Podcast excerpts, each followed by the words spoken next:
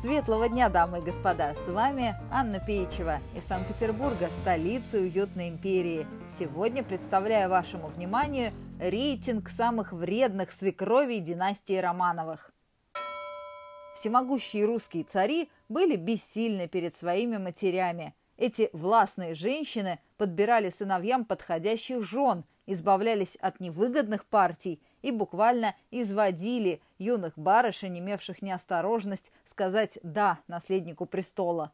Каждое столетие в семье Романовых появлялась очередная, особо вредная свекровь, представлявшая реальную угрозу наивной невестке.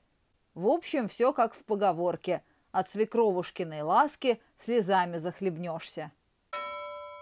Первое место – Инокиня Марфа, мать Михаила Романова, 17 век. Первое место в рейтинге злых свекровей уверенно занимает инокиня Марфа, деспотичная мать первого русского царя. Тихому и скромному Михаилу было всего 16 лет, когда он внезапно стал лидером огромной страны, и Марфа взяла государство на себя. Она раздавала родственникам важные должности, распределяла казну по своему разумению и жестоко наказывала провинившихся – Сын называл ее «великая государыня» и боялся до дрожи в коленках. Потом Михаил подрос и влюбился в Марию Хлопову, дочь дворянина из Коломны.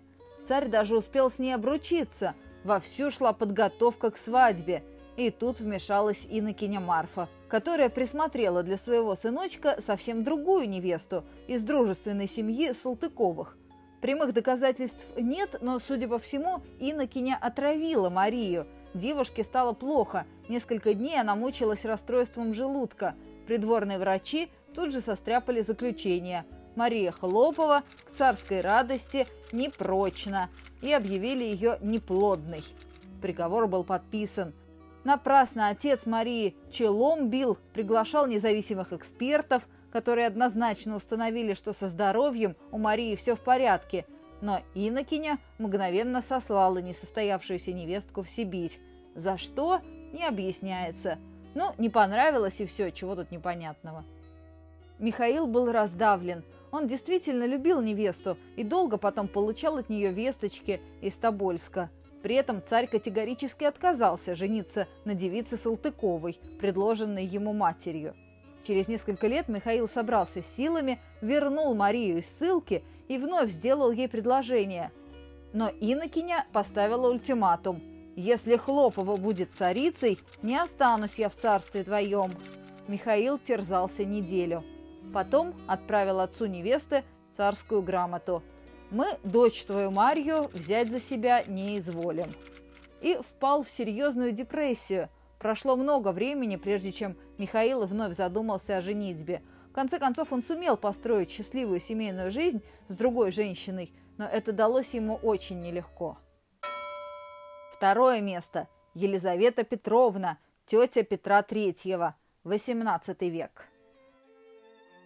Строго говоря, императрица Елизавета Петровна была тетей, а не матерью Петра Третьего – Однако это обстоятельство не мешало ей быть невыносимой свекровью для юной принцессы Софьи Августы Фредерики Ангальд-Цербстской, будущей государыни Екатерины II Великой. Екатерина II с детства была сдержанной, рассудительной и вдумчивой.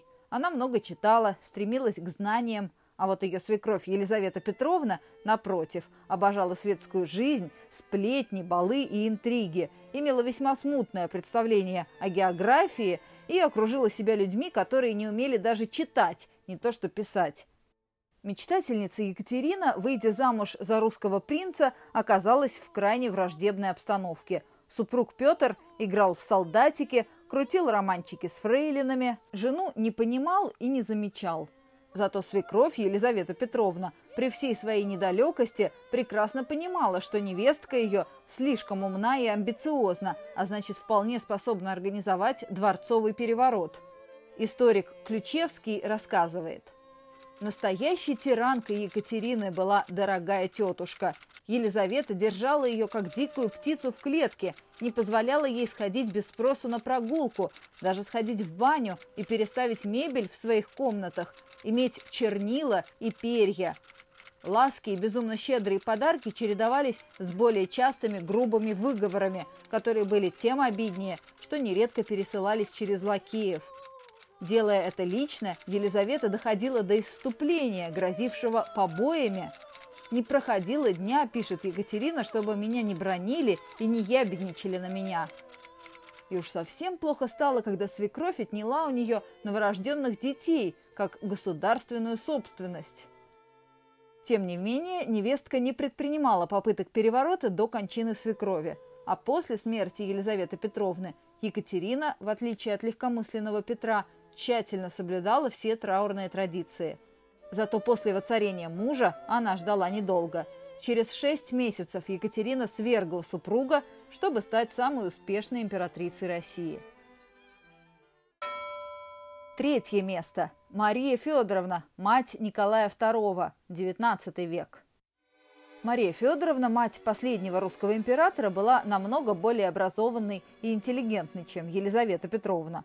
Однако она тоже любила наряды, танцы и общение – и потому так трудно ей было понять, что же хорошего нашел ее сын Николай в замкнутой, молчаливой дочери бедного немецкого герцога.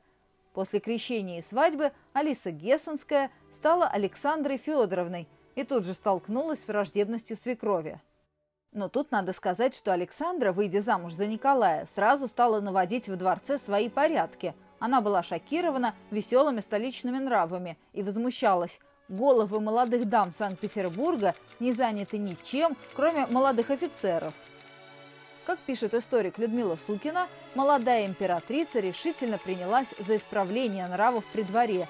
Из списка приглашенных во дворец она решительно вычеркивала всех, кто не соответствовал ее представлениям о правильном образе жизни аристократии.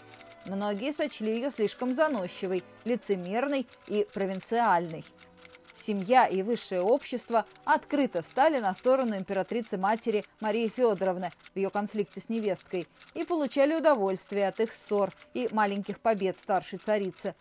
Марию Федоровну все это ужасно раздражало, и чтобы понапрасну не гневаться по поводу поведения жены сына, она все чаще уезжала из России и подолгу гостила у родственников. К чести Марии Федоровны она никогда не опускалась до грубостей и оскорблений невестки – и даже в своем дневнике отзывалась об Александре Федоровне крайне сдержанно. Тем не менее, она никогда не упускала случая высказать сыну свое недовольство молодой императрицей и мечтала, чтобы однажды Николай признался «Мама, ты была права». Но этого так и не случилось. Друзья, подписывайтесь на подкаст, чтобы не пропустить новые выпуски ироничной истории России. Каждую пятницу что-нибудь неожиданное из нашего общего прошлого. Присоединяйтесь к «Уютной империи» ВКонтакте и на Яндекс.Дзене. Читайте книги серии «Уютная империя», рассказывающие о современной альтернативной России, где до сих пор правят Романовы. Книги можно скачать бесплатно на моем сайте. Спасибо за внимание, было приятно с вами пообщаться. Услышимся на следующей неделе.